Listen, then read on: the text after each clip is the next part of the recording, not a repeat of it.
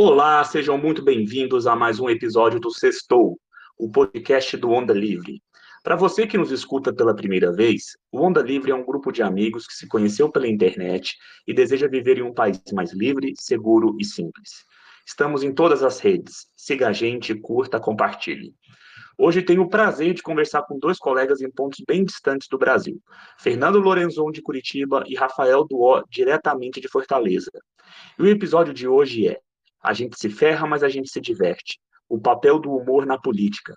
Desde o Império, passando pela ditadura, o humor sempre esteve presente no debate político brasileiro. Hoje vamos discutir um pouco mais deste papel do humor.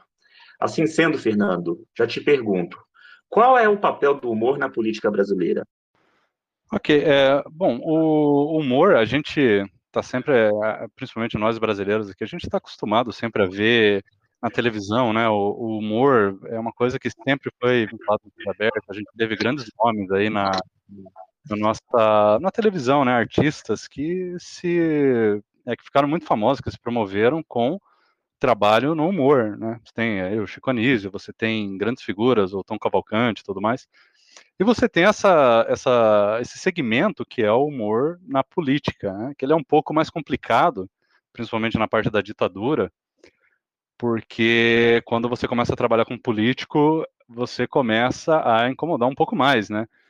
E a gente teve sempre aí uma tentativa de fazer o humor, até inclusive na ditadura, os humoristas sempre foram muito criativos para colocar o humor, é, humor político, né, dentro do, dos jornais, dentro da, da mídia em geral, e às vezes sofriam consequências, às vezes não, mas é, o humor, essa tentativa sempre de, de, colocar o humor é uma forma de tentar se comunicar mesmo com a população, porque o humor ela é, ao meu ver, uma das ferramentas mais é, eficientes, né, de você se comunicar e de você é, criar uma empatia com o povo, com o espectador, o leitor e tudo mais. Perfeito. Rafael, quer falar alguma coisa agora? Que ele é uma forma de também de de aliviar um pouco algumas tensões da população com o que está sendo vivido no momento. Ele, se feito de, de, de boa maneira, ele passa a informação, até de forma crítica, para a população e, ao mesmo tempo, faz com que não se sinta tão esmagado por aquele momento que está se vivendo, é, tendo uma oportunidade de rir um pouco também, né? É como no Brasil se fala desse ditado de rir da própria desgraça, né? É bastante importante a, a figura do, do humor na política. E, e tem humoristas que seguem o caminho da política e tem humoristas que preferem evitar esse ponto. Tem os seus motivos para cada um e, e, merece total respeito pela escolha. E como o Fernando comentou, é, o da política é um pouco mais, mais espinhoso, né? Porque você vira alvo dos políticos. Alguns hoje em dia a gente está vendo como, por exemplo, o Danilo Gentili, o Fábio Rabin, que falam muito de, dessa questão de política, eles passam a ser perseguidos, né? De, tem pessoas que vão nos shows, inclusive, para vaiar. Aí é um pouco mais complicado, mas o fato de incomodar prova que é importante e, e tem o seu papel na sociedade. Tem um papel muito importante, mas existe algum limite para o humor, na, na opinião de vocês? Olha, é, essa pergunta, né, o limite do humor, ela virou, inclusive, um, um meme, né, por si só. Mas eu acho que o, o limite do humor é até o limite, basicamente, da nossa, da nossa Constituição, né, da, da lei de você não difamar, não caluniar a pessoa, né. A partir do momento que você, mesmo com humor, você está de alguma forma é, difamando ou caluniando, porque você está imputando um crime, né, para aquela pessoa. Então você atingiu o que eu diria que é o limite, né? Agora, o humor pode ser um humor negro, pode ser politicamente incorreto, eu acho que não deveria ter limite. Se no máximo a pessoa passou o limite, que, que pague, né, pelo, pelo humor ruim que ela fez, mas não deveria, na minha opinião, ter um, um limite, a não ser esse da lei. Inclusive, eu queria até comentar uma coisa muito, é, é muito interessante, que os Estados Unidos ela, é, é, é o país que tem talvez a maior liberdade de expressão, né? É o nosso praticamente modelo aí da, da, da, nossa democracia moderna. E lá nos Estados Unidos, o humor, inclusive o humor político é muito forte, ninguém nunca tenta vetar absolutamente nada. O pessoal é muito livre para falar. Mas tem um, um programa uma vez que eu vi, eu estava vendo o making off dele. Inclusive eu recomendo que o pessoal depois procure, é o Penn e Teller, são dois é, mágicos ilusionistas, e eles trabalham muito com humor e trabalham muito com ceticismo, né? É, tipo, é, desmistificar alguns charlatães e, e, e, desmascarar charlatães e tudo mais. E eles fizeram um programa que é Penn and Teller Bullshit, que era especializado nisso, né? Desmascarar vários charlatães que faziam, é, que manipulavam pessoas, que pegam dinheiro, talvez sabe aquele negócio de cura quântica, não sei o que, esse besterol. E eles foram, é, eles estavam contando no making off que eles foram, como é que se diz, é, o, o, advogado deles, os advogados, é, direcionaram eles a nunca chamar ninguém, por exemplo, de mentiroso. Sabe? Eles falaram, ó, o advogado falou pra gente, chama o cara, é, xinga, chama de FDP, fala que a mãe dele é isso, aquilo, tá? Pode chamar ele de, de babacão, de, de, idiota, de qualquer coisa, mas não chame ele de mentiroso, porque aí você pode ser processado. Interessante, né? Você pode ofender de boa, mas se você imputa um crime, você falou que o cara é mentiroso, você está querendo dizer que talvez. É, então você está dizendo que ele é um charlatão, se isso não está registrado, comprovado, o cara pode processar. E os Estados Unidos também é a terra desse tipo de processo, né? Então lá é bem entendido que existe esse limite. Chame de qualquer coisa, menos imputar um crime, menos uma, uma calúnia. O limite do humor deve ser o limite da lei. Agora, tem que ver também como vai ser feita a lei, né? Então, é, existe um debate que eu acho interessante, eu não sei exatamente qual, onde eu exatamente me encaixo na opinião desse debate, que é em relação a, a se tem diferença entre falar de político e falar de uma pessoa comum. Então, por exemplo, é, muitas pessoas acreditam que, que se um humorista está tá falando qualquer coisa de um, de um político, como por exemplo o presidente da República, um senador, um deputado federal, e ele está ridicularizando, debochando, falando até difamações, o que seja, é, é uma coisa, e que você falar de um cidadão comum que não tem vida pública, que por acaso virou meme na internet, por exemplo, por causa de, uma, de um, algum vídeo, e nesse caso deveria ter um tratamento diferente. Eu não sei exatamente até onde pode ir isso, porque, querendo ou não, pela legislação, as pessoas elas têm os direitos iguais, né? E, mas eu acredito que nessa questão do, do, dos políticos também não é interessante que se deva imputar crimes, como por exemplo calúnia que você chama uma pessoa de, de, de ter, talvez até acusando de ter cometido um crime, um, um desvio de dinheiro. Isso aí é uma coisa complicada porque afeta não só a vida daquela pessoa, mas também a própria democracia do país, né? Porque, porque isso vai levar um, um, uma informação errada para muitas pessoas sobre uma, um, um, agente da política. Agora, o, se a pessoa deve ser presa quanto a isso, é, acho que prisão é muito pesado. Nesse, nesse ponto é, é complicado. Mas nessa questão do, dos Estados Unidos também eu concordo, porque pode se falar de tudo e não tem muito problema. As pessoas consideram que, que se você não gosta, você não assiste, né? E talvez deveria ser o ideal, porque um, um show de humor ele acontece num ambiente fechado e está sendo feito ali para um público bem específico. E o problema se torna quando ele vai à, a, vai à internet e acaba todo mundo vendo. Aí, inclusive, as pessoas que se sentem ofendidas vão ver. Aquelas pessoas, inclusive, que não gostam de assistir show de humor. É que não é o, o cenário ideal. O, o humor tá ali para aquelas pessoas e tem um público específico. E quem quiser que, que vá assistir ou não. Se for engraçado, ele vai. Se não, se não achar engraçado, ele não vai. Em geral, é isso. É que, na verdade, o mundo mudou muito e agora o alcance que uma piada pode ter, ela chega a milhares, milhões de pessoas. Uh, se antes, na Grécia, a ágora era o ambiente onde as pessoas se encontravam e aquilo ali era extremamente limitado, hoje as redes sociais potencializaram isso à nona potência e, e então fica bem mais difícil de medir realmente o impacto e, e até que ponto é aceitável ou não a, a chacota com a figura pública, é, a brincadeira. Para alguns pode ser brincadeira, para outros pode ser algo extremamente agressivo. É, pensando aqui agora sobre a, essa situação do humor, É, vi agora recentemente nas mídias que, com o falecimento do senador Major Olímpio, havia pessoas que fizeram chacota e, e, da morte dele, enfim, por uma questão de pensamento político. Então, é muito engraçado para alguma pessoa, apesar, enfim, o humor, eu acho que pode ser igual abraço, tem gente que tem, tem gente que não tem. É, para alguma pessoa pode ser engraçado aquilo, mas para o outro grupo aquilo pode ser uma afronta, uma agressão. E como dosar isso? Como, como a gente.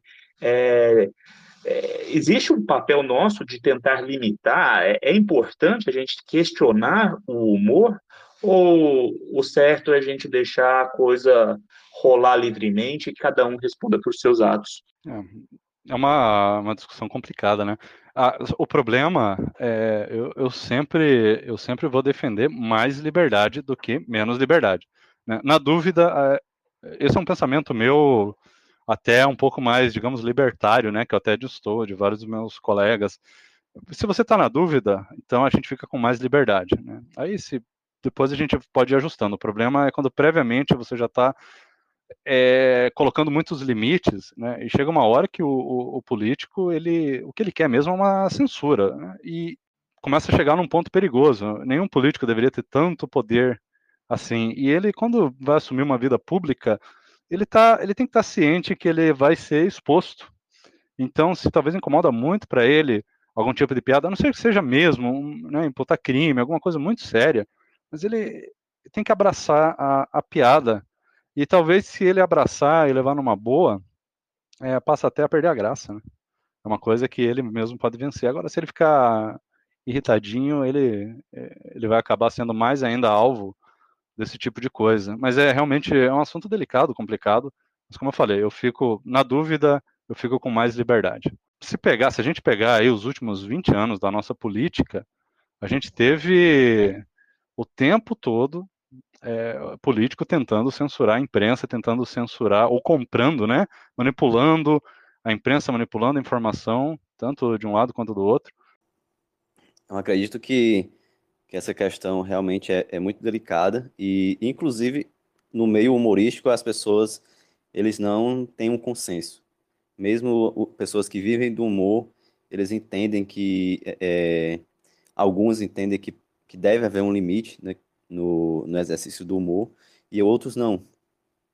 Isso me lembrou até, inclusive, um, um, um, vídeo no YouTube que tem, se eu não me engano, foi feito em parceria do, com Quebrando o Tabu com um canal de, de TV por assinatura, que eu não estou lembrando o nome agora, que era aquele mude a minha, mude a minha ideia, né? mude a minha opinião. E era o Fábio Rabin com essa, com essa assertiva, que o humor não deve ter limites, mude a minha opinião. E entre as pessoas que chegaram, chegou uma pessoa com que é humorista, que vive de stand-up, e, e eles começaram a discutir bastante, porque eles tinham uma visão completamente diferente uma da outra. O Fábio Rabin disse que, que quem quiser ir pro show e achar engraçado, tudo bem, e quem não, que não achar engraçado, que não vá, e que o limite do humor seria até onde tem graça. Se não tem graça, deixa de ser humor. Já o outro é, já foi para a linha de que não se deve ofender grupos é, considerados historicamente oprimidos, como, por exemplo, não, não seria correto fazer humor contra pessoas gordas, não seria correto fazer humor contra pessoas negras é, ou então envolvendo é, homossexuais. E, e, acabou a discussão desse jeito. Inclusive, eles saíram quase se xingando no final.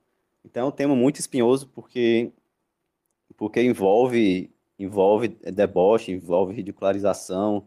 Agora, na política, é, é, é um pouco diferente. Porque na política, os próprios políticos, eles não eles fazem a mesma coisa que os humoristas fazem em forma de humor, mas entre si eles fazem aquilo sem ser em forma de humor. E a gente vê, inclusive, é, eles fazendo isso e não sendo punidos. Por exemplo, um, um, parlamentar ele pode falar o que quiser e não acontece nada, porque ele tem o, o direito constitucional de, de, de, imunidade parlamentar, né? E talvez fique aquela questão: se um parlamentar pode fazer o que quiser apenas por ter sido eleito, para não, não sofrer censura de ninguém, por que, é que o humorista também não pode, né? Esse é o questionamento que eu fico que eu fico na cabeça. É muito polêmico, mas ao mesmo tempo eu tendo a, a concordar com o Fernando que o, o, limite ele tem que ser um limite imposto pela própria dinâmica da, do ato de se fazer humor. Bem na lei da, da oferta e, e da demanda. É, se aquela piada ela encontra um canal onde exista uh, um reforço positivo a ela, por mais que exista um grupo maioria ou minoria que vá contra, que eles lutem de uma forma do ponto de vista moral uh, sobre aquilo ali ser certo ou não ser certo. Mas agora impor aquilo como uma limitação de ato uh, público de, de uma de um crime, isso é algo muito perigoso, porque a gente está falando do controle sobre as ações humanas, né? E já não bastam as leis que coordenam as regras da vida em sociedade, agora também teremos as regras do pensamento, né? Do controle do pensamento. Então isso é, é muito perigoso mesmo. E o, o humor ele é tão poderoso que se a gente for pegar assim na história, né? O Sócrates na Grécia ele usava muito do humor para transmitir a, a mensagem, a palavra dele. É, ele se fazia muitas vezes de uma pessoa que ignorante, que ignorava o assunto, se fazia como um idiota para mostrar quão idiota era aquela pessoa e o argumento que usava ah, no debate com ele. E pensando nisso, na questão assim, da força do humor, na construção e na desconstrução de políticos, uh, vocês enxergam que o brasileiro ele tem uma tendência a usar o humor de que forma? Eu, bom, eu uma coisa que eu percebo muito é o brasileiro ele tem um, uma capacidade muito maior, a gente já, já comentou, né, de é, tirar sarro de si mesmo. É, até inclusive menos do que, é, aliás, ele tira mais sarro de si do que dos outros, muitas vezes, né? É, é até divertido brincar que você é miserável, né? Quando você vai fazer uma piada sobre os países da América Latina, alguma coisa, né? Cada característica de cada país, geralmente o brasileiro é aquele que é muito pobre, miserável, é sempre o papel da pessoa miserável, enquanto o outro lá é, é machista, o outro país é o cara é narcisista, e o brasileiro ele é o miserável, ele é o coitado. Então o brasileiro já sabe brincar com isso, ele leva muitas vezes na esportiva, né? Ah, só o americano não pode falar mal do brasileiro. Isso é uma coisa que eu acho bastante engraçado, né?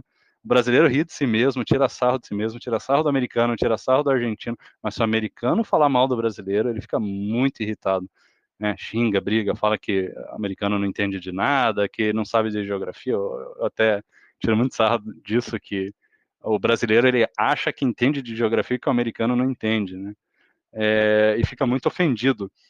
Mas quando é entre a gente, é, essa é, essa autodesgraça que o brasileiro faz, é, eu acho que é uma linguagem bastante utilizada. O brasileiro tira sarro do americano, mas se você perguntar qual é a capital de Rondônia, o brasileiro vai gaguejar para responder. É, na verdade, é, o brasileiro confunde Rondônia com Roraima, porque o nome é parecido, né? Já começa por aí e não sabe, enfim, as regiões, não sabe onde fica cada lugar, é, mas ele, como ele sabe a capital dos Estados Unidos, então ele acha que ele entende muito de geografia, é basicamente isso. É, e o que eu é... queria dizer é que, inclusive, a maioria dos brasileiros não sabe a capital dos Estados Unidos, porque muitos diriam que é Nova York, é Los Angeles, na verdade é Washington, né? E uma coisa interessante é que se o brasileiro fosse paraguaio, ele teria ódio dos brasileiros, porque o, o, o, brasileiro faz piada com o paraguaio no sentido de todo como coisa, de coisa ruim, né? Uma coisa é um celular deu problema, ah, isso aí é comprado no Paraguai. O, no futebol, um, um clube que, que cresce muito rápido no início do campeonato e depois acaba perdendo força, vira cavalo paraguaio. Então, tudo que é do Paraguai é relacionado a coisa ruim. Se tivesse um país, por exemplo, os Estados Unidos, se falasse do Brasil como uma coisa desse sentido, de que uma coisa do Brasil é uma coisa ruim, o brasileiro ficaria indignado, né? Ah, esses caras se acham, nós aqui é que somos humildes, sendo que o brasileiro faz a mesma coisa, basta que o país seja também é, inferior, entre aspas, ao Brasil economicamente e, e, e em poder é, é, cultural e geopolítico, né? Mas pensando nas características de políticos uh, eleitos ao longo da história brasileira, como Tiririca sendo disputado ferrenhamente entre partidos políticos pelo tanto de votos que ele traz, uh, trazia em uma eleição. A Dilma, com a, a relação com Dilma Bolada, o Bolsonaro em toda a sua campanha, cheia de memes, é, essa ferramenta do humor, o brasileiro ele está avacalhando o humor? É, o, o, humor, é, como ele é uma ferramenta muito poderosa, ele passa a ser visado pelo, pelos políticos, né? E a tentação de você comprar, de você conseguir manipular o humor a seu favor, é, é muito tentador para os políticos, né? E como a gente viu, você citou o exemplo de uma bolada, né? Isso foi um, um caso aí bastante emblemático, né? E muita gente que tirou sarro disso hoje está se fazendo, se prestando a esse papel, né? Com relação ao Bolsonaro. Então, assim, o humor ele ele está sujeito a ser é, cooptado pelo poder, pelo governo vigente, quando o governo tem essa tendência mais autoritária. Até porque eu não me lembro em nenhum momento de do FHC ter comprado eh, alguém, sabe, um perfil. Você pode até falar, ah, não, mas na época não existia internet, mas podia ter comprado um jornal, um, um, um, humorista, o Temer não fez isso, enfim, Itamar, esse pessoal não fez. A ditadura era mal-humorado mesmo, né? Os, os, caras não são muito sisudos, né? Então eles preferiam fechar mesmo, não faziam nada. E a gente a gente vê como o humor é poderoso a partir do momento que você fica tentado a comprar. O problema é o seguinte, né? Você comprou o humor, ele passa a ser um enlatado, algo fabricado, ele perde a graça, né? As pessoas que riem daquele humor a favor são pessoas que talvez não têm nem capacidade de absorver humor, eh, não, não tem capacidade de, de se divertir, porque o humor, para ser bom, ele tem que ser principalmente um humor pelo menos humor político, né? Ele tem que ser um humor crítico, ele tem que ser um humor subversivo partir do momento que ele vira uma ferramenta a favor, ele perde o objetivo principal dele e, para mim, não, não tem mais graça nenhuma. Do humor pró-governo é uma coisa interessante, né? Que o, a gente viu com o Dilma, o Dilma Bolada e, e ele fazer essa, essa invenção do humor pró-governo. Não sei quando que isso surgiu, se existe outros países, mas é uma coisa que não era comum a gente, a gente ver. E, e agora, com o Bolsonaro aconteceu a mesma coisa. A gente viu o, o Bolsonaro chamando um humorista, que é, que é o, o Carioca, né? Que ele, o, no, o nome artístico dele, para responder jornalista. Foi imitado de Bolsonaro, vestido de Bolsonaro, para responder jornalista sobre, sobre, sobre questionamentos e, e debochando dos jornalistas. E provavelmente só aquelas pessoas que realmente são mais fanáticas pelo governo acharam alguma graça naquele, porque foi um humor totalmente comprado, fabricado, que não representava aquela, aquela questão do humor, que é a, a surpresa e a subversão, como foi bem colocado aí. E outra coisa em relação àquele ponto do brasileiro rir de si mesmo, é interessante que, por exemplo, nos Estados Unidos, o, o é muito comum a gente ver nesses, nesses shows o humorista fazer piada dos outros, né? Ah, é, é pessoa tal é muito gordo, pessoa tal fala, fala engraçado, é isso e aquilo. E a gente vê no Brasil muito aquela figura do, do pegar essas críticas que as pessoas fazem geralmente com outras e trazer para si mesmo, mesmo que aquilo nem seja verdade. Então, por exemplo, o humorista começa a falar da própria sogra, ou então ele começa a falar da esposa. Ah, minha esposa é tão assim, taranã, taranã. Ou então, eu sou tão gordo que um dia eu estava passando pelo não sei o quê e emperrei é, existe essa diferença, né, que o brasileiro ele muitas vezes prefere trazer para si mesmo a crítica e para servir de humor e, e, e, alguns acham estranho essa questão de, de, de, de, levar essa crítica para os outros. É, a partir do momento que você a partir do momento que você pega e, e começa a usar a outra pessoa como o alvo, do seu humor, é, você está num, numa zona de conforto muito grande, né?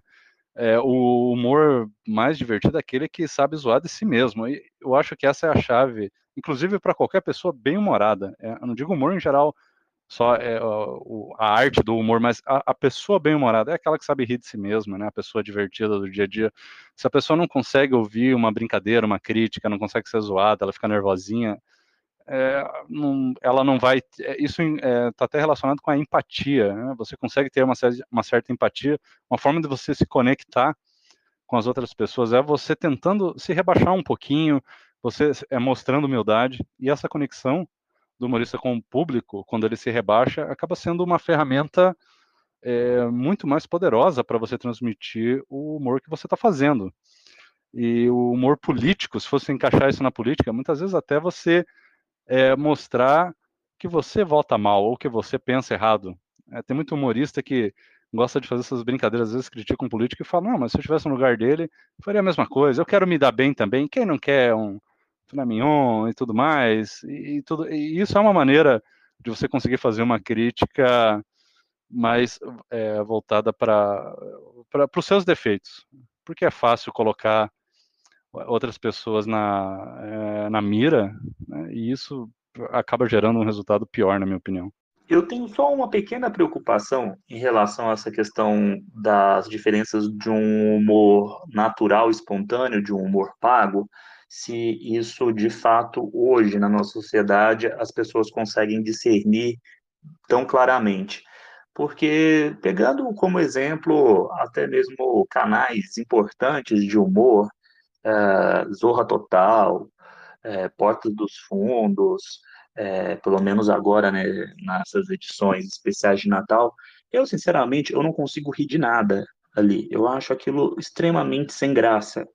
Mas isso não é a realidade para um grande número de pessoas que se divertem horrores com esse tipo de humor, que eu acho que é um humor que não surpreende, é um humor uh, muito voltado para um nicho, um humor é, que tenta trazer muitas vezes um, um, uma, um politicamente incorreto correto, é, e as pessoas gostam. Então, eu tenho um pouco de dúvida se essa, se, se existe um, um, uma forma, como que eu posso dizer, uma forma é, natural para discernir, discernir entre o que é o humor espontâneo e o que é o humor pago? Eu acho que tem, tem um filtro que você de imediato já identifica. Foi para a TV aberta, é o humor pago, né? Literalmente. É, quando você lida com um público muito maior e você lida com muito mais exposição e responsabilidade, você automaticamente já está matando muito do seu público, né? O que a gente teve na década de 80, início na década de 90 na, na TV brasileira, em termos de programas humorísticos e também é, programas de auditório e tudo mais, é uma coisa que nunca mais vai acontecer, porque era um, um, caos, né? Era uma terra de ninguém naquele, naquela época. Você podia fazer humor de qualquer forma, você zoava negros, gays e, e, e pobres, e você zoava, é, você colocava é, mulheres seminuas na televisão e não dava nada. É, e isso, não vou dizer se isso é, é, melhor ou pior, mas era muito mais livre e era um terreno talvez um pouco mais fértil para os bons humoristas também, para aqueles que eram talentosos. A partir do momento que você na TV você vai tendo que posterizar, né? Você vai é, nivelando para às vezes não sei, ter que agradar patrocinador, você tem que não pode ofender tudo, mas você automaticamente já está matando o humor, o programa. E talvez, eu não tenho os números, mas eu acho que talvez uma live do, do Rabin gravada no YouTube deve ter uma audiência muito maior do que um, hoje um programa de humor na TV aberta. Então o público, eu não diria que o público é, é um nicho que tem aqueles que preferem esse, aquele público sempre vai preferir um humor bem mais inteligente. O problema é o é a, a restrição, né? Para você hoje conseguir um humor inteligente, você tem que ir no YouTube, você tem que digitar lá o, o Fábio Rabinho, você tem que digitar, entrar no, no canal do cara, escolher uma live, assistir, enquanto a televisão ainda é um hábito, as pessoas ligam e consomem. Então, talvez por causa dessa, ainda dessa, desses hábitos, as pessoas ainda não, não se livraram completamente. Mas eu acho que a TV aberta e esse formato de programas humorísticos, isso vai acabar, não, não tem muito futuro, porque é muito fraco, né? E a, as TVs já estão perdendo cada vez mais é, audiência e público. Hoje o que dá audiência é programa reality show e, e olhe lá, né? Então vai perdendo muito a força. É, então nesse, nessa questão aí é, da televisão, a gente percebe que, que existe uma, uma tentativa de renovação também, né? É, a última vez que eu assisti o, o Zorra, que eu acho que o nome era só Zorra, inclusive, eles tentaram colocar um, uma, um, um, clima mais, mais crítico, mais debochado com questões políticas. Aí eles falam é, de forma indireta ao Bolsonaro, ao, ao pessoal, inclusive em questões de liberalismo e conservadorismo, com aquela mentalidade política mais progressista, né? E que muitas vezes você vê que é uma orientação do programa ser daquele jeito.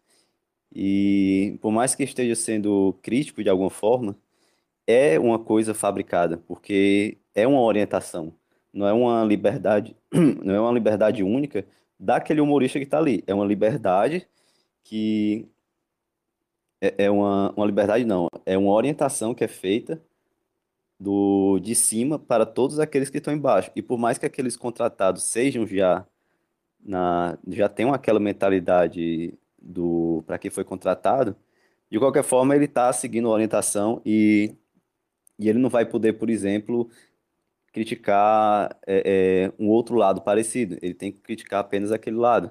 E a gente vê, por exemplo, no, nesse programa do Zorra, que é que é da Globo, que é baseado no Rio de Janeiro, né? Também tinha o Cacete Planeta, que sempre teve como foco essa questão do humor com envolvendo políticos, não exatamente muito crítico, tem aquela aparência meio enlatada, mas que tem, tenta sempre envolver política no meio. Aqui no, no Ceará, de, de onde eu sou, existe uma diferença que, que eu vejo muito nos programas de humor daqui, é a, sempre se foca apenas no deboche da própria vida cotidiana da população. Existem personagens, pessoas que eh, criam um papel, né? Tem o tem o, o, o Papudim, que é uma pessoa que faz um papel de, de, de uma pessoa que bebe muito. O Tom Cavalcante também, né? Ele ficou muito conhecido pelos vários pelas várias fantasias que, que ele criava, vários personagens imitando vozes e criando diferentes situações. O Chicanise também a mesma coisa. E nisso a gente, é, a gente percebe que, que depende muito também da própria cultura da, da população no, no, de como enxerga o humor, porque alguns enxergam de um jeito, de que tem que ser de um jeito, e acaba sendo mais engraçado para aquela população, e na outra população já não, já não é muito interessante aquilo, porque muitas, muitas vezes numa determinada cidade, no estado, elas só querem saber de e rir de si mesmo, da desgraça é, é, que eles passam e pronto. Se for começar a falar de política, eles desligam a televisão e, e nem, nem acham engraçado e não tem audiência. Eu queria até comentar uma coisa interessante sobre isso.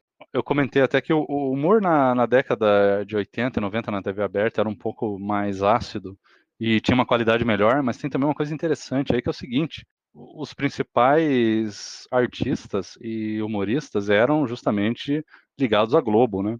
E a Globo, sendo do Rio de Janeiro, uma vertente diferente, e como na época, década de 80, a gente tinha ditadura, e logo década de 90 você teve Sarney, o Collor, logo depois o FHC, eles eram é, políticos que não tinha é, muito. Eh, não, não tinham apreço da, da classe artística da esquerda. Então, eles eram muito bons em criticar. A partir do momento que mudou para o Lula, né, o PT foi eleito em 2002, a partir ali de 2002, 2003, você vê que teve um pouco, sim, uma queda na qualidade do humor, porque parece que a esquerda ficou meio perdida. Como assim a gente vai tirar sarro do Lula? Então parece que eles, eles perderam a capacidade de fazer humor porque eles não conseguem fazer humor daquilo que em teoria eles admiram muito, eles não conseguem. Então era um ou outro ali que conseguia fazer uma piada, porque justamente era um artista talvez um pouco mais independente ou um pouco mais, é, vamos dizer, de direita, mas no geral você vê que teve uma queda muito grande na qualidade. Inclusive, quando começaram os escândalos do mensalão e depois petrolão e tudo mais, é, esses programas de humor foram por muito tempo incapazes de fazer piada. E faziam à vontade todo o tempo na época da ditadura, mas depois eles não conseguiam mais, justamente numa época até mais livre. Né? Muita gente pode alegar que era porque a Globo precisava de verba do governo, que é quase 100% mentira, porque a Globo é inclusive uma das únicas TVs que conseguem se bancar através de, é, de propaganda, de como é que fala, é, de anunciantes. Então eles dependem muito pouco do governo, na verdade. Eles não têm que ficar agradando o, governo. Tanto é que se tivessem que agradar, a gente veria isso no jornal, né? Estariam puxando o saco. A gente vê que são bastante críticos. A Globo, o Jornal Nacional, principalmente, é odiado pelo, pelos lulistas e pelos bolsonaristas ao mesmo tempo. Mas você vê que a classe artística em si, diferente dos jornalistas, eles têm bastante dificuldade de criticar. Você teve uma queda na qualidade. E para onde foi esse povo que fazia o humor um pouco mais ácido e que conseguia criticar o Lula? A gente começou a ver um pouco mais nos jornais, um pouco mais nas revistas, e aos poucos no YouTube eles foram migrando. Então tem um pouco também esse viés político que fica bem claro, que influenciou. E você tem também é, isso que o Rafael falou, que é verdade, tem gente que simplesmente não aguenta ouvir falar de política, então vai fazer um humor sobre política, o cara não quer saber. É um saco. Ele vai desligar, ele vai querer ver o cara se fantasiando de algo engraçado e, e gritando e fazendo gracinha e falando chavões e bordões e tudo mais. Então, é, tem essa esse nicho mesmo, não, não tem o que fazer. E tem um pouco a restrição da, da classe tem um pouco a questão do patrocínio, mas eu diria que com a Globo não, talvez com os outros canais sim, que limita a liberdade e, e a criatividade dos artistas aí. Pensando nisso, uh, eu vejo, por exemplo, a política Dilma foi construída uh, em sua trajetória como uma pessoa extremamente técnica, uh, capaz, e foi através do humor ao longo do seu mandato que ela foi completamente desconstruída e, vamos dizer, colocada nua em frente à população. Já o Bolsonaro, ele teve um caminho um pouco, um pouco não, completamente contrário. Ele era um motivo de chacota, ele era uma piada ambulante, né, muito utilizado pelo CQC e, e eh, programas parecidos de humor à época, e tratado como uma piada, e essa piada se tornou um político sério, viável. Sério no sentido de viável, né? Uh, e hoje é o atual presidente do país. É, então, é essa dificuldade do, dos, dos artistas uh, de fazerem piada sobre as condições uh, de vida da população brasileira nos tempos de, de governo petista, eu acho que explica muito desse, desse vazio, dessa lacuna e da, do preenchimento dele com um perfil como o Bolsonaro, que foi criado a partir do humor. É, o, o Bolsonaro, ele foi criado é, sendo um meme, ele virou um meme e, de fato, a gente fala, né, é, o brasileiro elegeu um meme. E ele, sim, se aproveitou muito dessa situação, ele soube capitalizar em cima disso. E tem um motivo que eu diria aí que é essencial. É, o pessoal ligado a ele parece ser um pessoal um pouco mais jovem, justamente por ser politicamente incorreto, um pouco mais esperto, vamos dizer, do que a esquerda, que está perdendo muito tempo, às vezes, discutindo é, comunismo e revolução, e coisa, o pessoal da direita é muito ágil na internet. Então, o Bolsonaro soube, e não ele como pessoa, mas o, o bolsonarismo, no geral, soube capitalizar em cima das redes sociais e soube fazer piada. Inclusive, é até engraçado que até hoje eu recebo em grupos aí de WhatsApp de família, a gente fazendo piada sobre o Lula e sobre a Dilma, que é uma coisa que já passou, já perdeu a graça, sabe?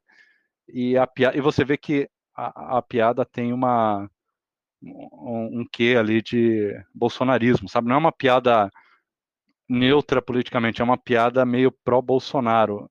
E, e, por que, que a gente não vê, então, o Bolsonaro sendo desconstruído agora de forma negativa, com piadas e memes? Aí é, vem aquele bordão que a gente usa, né? A esquerda não sabe fazer piada. Left can't meme. A esquerda ela é incapaz de fazer isso, não sei porquê. Talvez porque a esquerda não sabe rir de si mesma, né? Eles têm muita dificuldade de fazer piadas. Então, é, eles não conseguem desconstruir o Bolsonaro. O que eles conseguem fazer é desenhar suástica na, nos muros e dizer que foi um bolsonarista que desenhou, e daí o cara não sabe nem desenhar a suástica direita. Eles não conseguem. Eles têm muita dificuldade, eles não entendem o inimigo.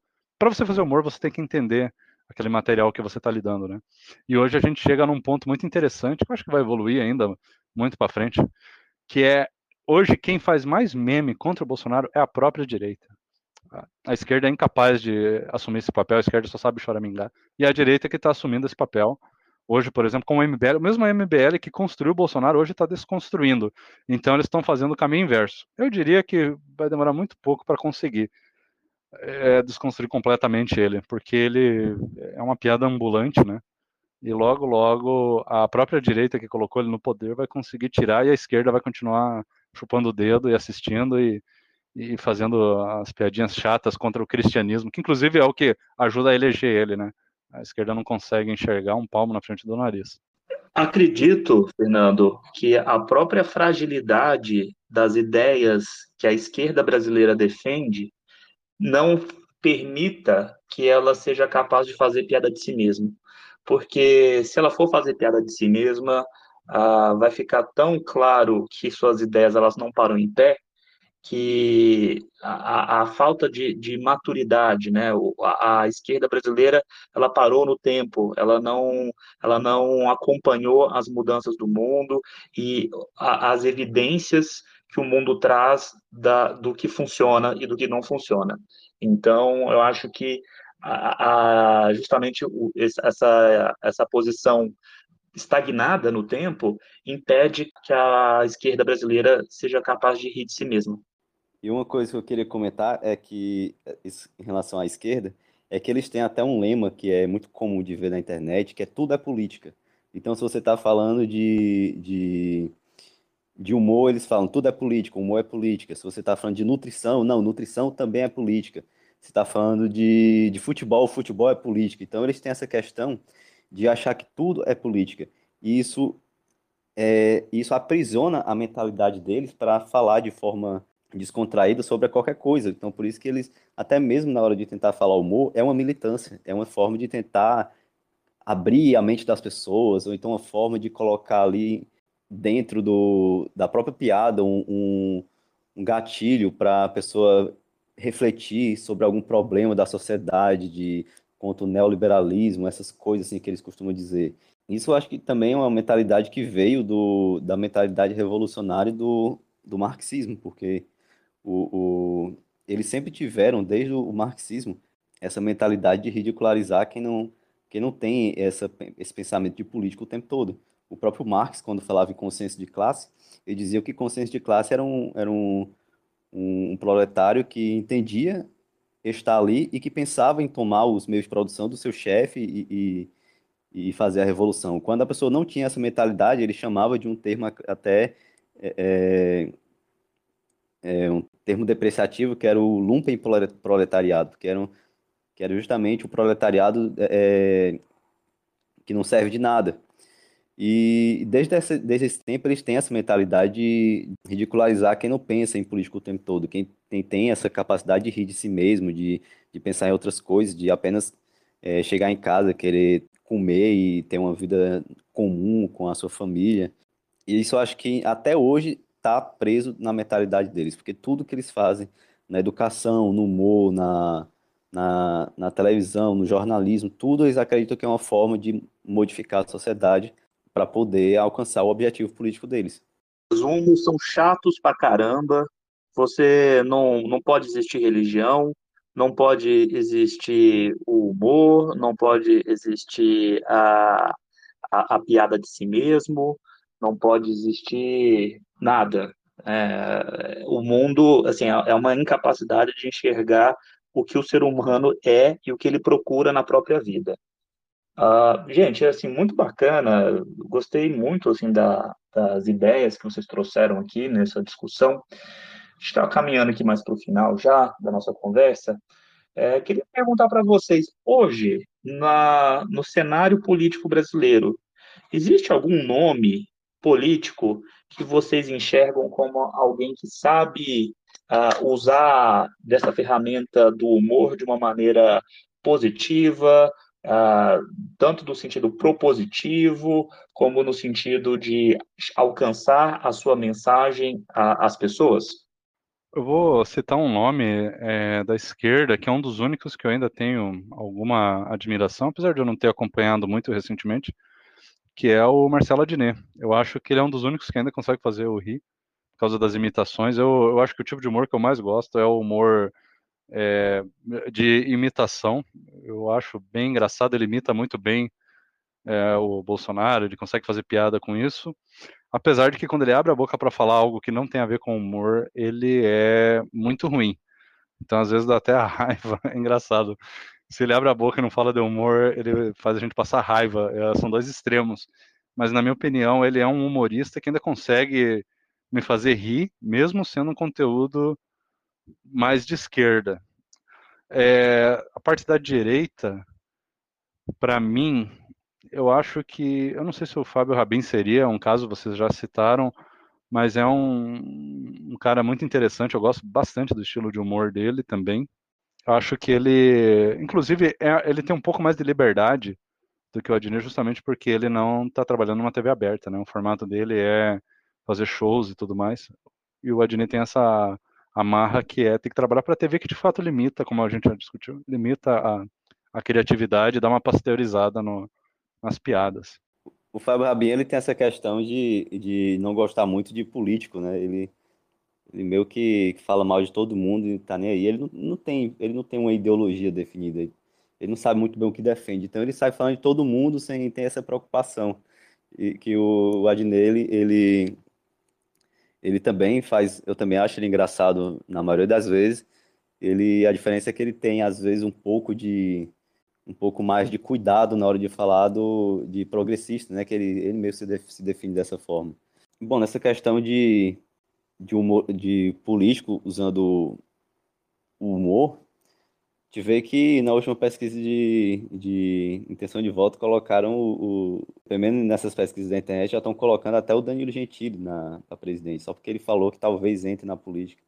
Em relação a políticos mesmos, que mesmo que pretendem se candidatar e que usam a política a seu favor, é, tem uns que tentam fazer, porque talvez até por recomendação de assessoria, mas que fica, fica não fica muito natural. É, tem uns que tem gente que, que gosta e tal, mas por exemplo, o Fernando Collor, né? O Fernando Collor estava usando esse de, de ser o bancar o humorista na internet, né? era o humorista do Twitter. Sendo que ele, com certeza, não era nem ele que estava fazendo, era algum assessor e ele tentando usar isso para desconstruir a imagem negativa que boa parte da população tem dele, pelo menos é, da população da maior parte do país. Agora, não parece que o humor é uma, é uma ferramenta utilizada pela maioria dos políticos, porque talvez até muita gente acredita que quando um político comece a falar, a usar muito de humor, é, ele não é uma pessoa a ser levada a sério, pelo menos por boa parte da, da população mais de classe alta, digamos assim. Então, existe muito ainda essa, essa mentalidade.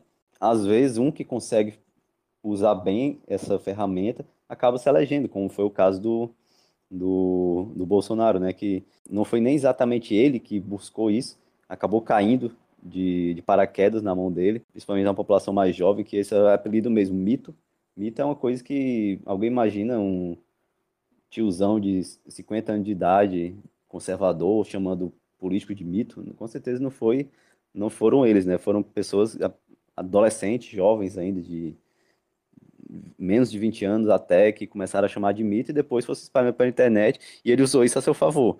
Hoje em dia eu não consigo ver outro nome que está usando a, a humor a seu favor, pra, fim, principalmente com fins eleitorais. Né? não vejo muito um, um candidato que, que, que use de meme para isso. O Amoedo, pô.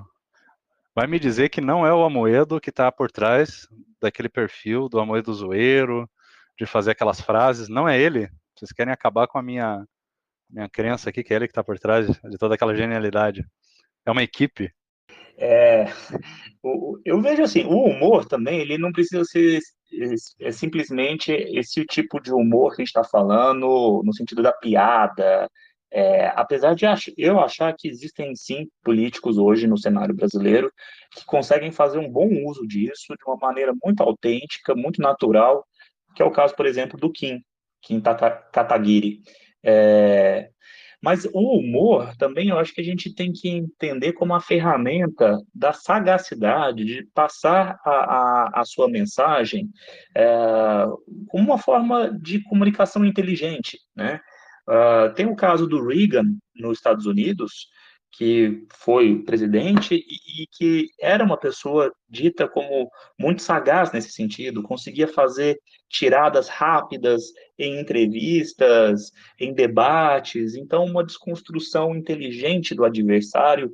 É, o, a, a, população ela também entende isso como algo uh, de humor, né? E realmente eu acho que hoje faltam falta no cenário de políticos uh, em nível uh, presidencial uh, alguém que consiga usar dessa ferramenta de uma maneira fluida, de uma maneira natural. Pensando dessa forma, ainda até vendo as entrevistas, gosto muito do estilo do Amoedo, porque eu acho que ele consegue fazer algumas piadas, algumas tiradinhas de uma maneira muito natural para ele, né, dentro do perfil dele, mas que se torna convidativo para quem escuta. Eu vou citar um exemplo aqui, é, também de outro candidato que tentou fazer brincadeiras aqui de humor na campanha e eu achei muito positivo, tá? Que foi o Henrique Meirelles. A equipe dele tentava fazer umas brincadeirinhas, porque ele é um cara que não tem jeito, né? Ele é um cara muito, muito sisudo, muito sério, não tem o que fazer mas ele, eles tentaram aliviar muito a imagem dele na época da eleição e fizeram é, gifs, brincadeiras e tudo mais. E faziam até uma espécie de making off, não sei se vocês lembram, tinha alguns vídeos que publicavam dele errando as falas da, da, do, da, da, campanha dele, né? Dando risada, e isso é importante. Eu vou dizer que aumentou bastante assim minha admiração por ele só por fazer isso. É, de fato, falta mesmo pessoas que saibam trabalhar com esse humor, que, como você falou, Laura, que não é só fazer piada, mas é, saber dar risada, é, dar risada para a câmera. Falta mesmo um candidato que consiga fazer isso. O Bolsonaro fez isso e foi eleito. É, o Meirelles, ele, a gente vê que ele é aquele caso de saber rir de si mesmo, né? Porque todo mundo vê o Meirelles como aquele cara que só fala de gerar emprego, gerar trabalho e pronto e mais nada, né? E a equipe dele viu isso com, com muita habilidade, que dá para fazer humor sem precisar ser, ser meme ou, ou, ou então aquela coisa muito de, de piada. Ele apenas começou a, a mostrar ele rindo de si mesmo também, né? Nessa questão do, do make-off. Então, essa, essa é uma é uma ferramenta muito boa para aliviar a imagem de um, de um candidato. O Almeida também, ele, ele, ele parece que parece, se, mostra, é, se mostra muito aberto para essa questão de, de humor. Várias vezes ele, ele parece bastante é, descontraído em entrevistas em, em outros momentos. Isso é bem interessante. É uma coisa que ajuda na imagem dessa, desses políticos, porque tem político que tem aquela imagem muito muito séria, né? Que está ali apenas para chegar e gerir, pronto, e acaba que não se mostra muito para o público. Fica a dica, então, para a terceira via, né? A dica do Rafael e do Fernando. Usem do humor para alcançar o seu público, para ter empatia da população. É, é uma ferramenta importante que foi utilizada e será utilizada sempre dentro da política. Pessoal, muito obrigado pela participação de vocês. A todos que nos escutam, muito obrigado pela presença e até semana que vem.